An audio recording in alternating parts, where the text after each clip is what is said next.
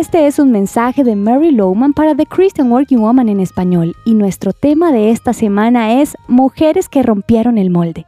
En Lucas 8 encontramos que María Magdalena, Juana, Susana y muchas otras mujeres rompieron los moldes de la época para seguir a Jesús, apoyándolo y testificando de lo que su poder hizo en sus vidas. Sí, estas mujeres ampliaron los límites, extendieron sus horizontes e ignoraron la tradición. Sin duda, debieron recibir muchas miradas extrañas y también muchas críticas de personas que pensaron que habían quebrantado sus roles al seguir a Jesús y apoyarlo. Pero no creo que les importó mucho lo que la gente pensara. Lo que pasa es que estas mujeres no rompieron el molde por el simple hecho de resaltar.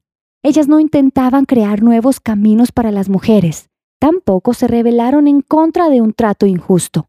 Fueron impulsadas no por un deseo de mostrar lo que podía hacer una mujer, sino impulsadas por un amor y compromiso salvaje al hombre que les cambió la vida y las liberó de sus ataduras, Jesús. No podían dejar que los moldes tradicionales impidieran compartir esta verdad.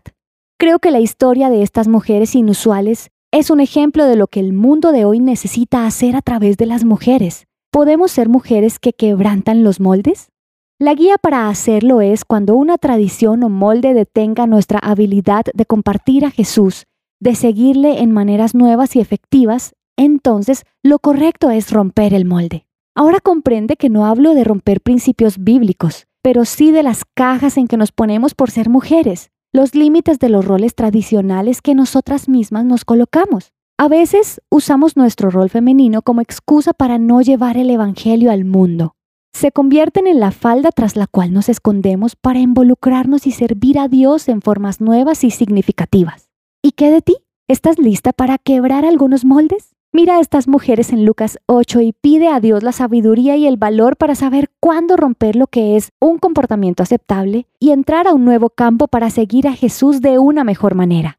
Encontrarás copias de este devocional en la página web de christianworkingwoman.org y en español por su presencia radio.com, SoundCloud, Spotify, Amazon Music y YouTube.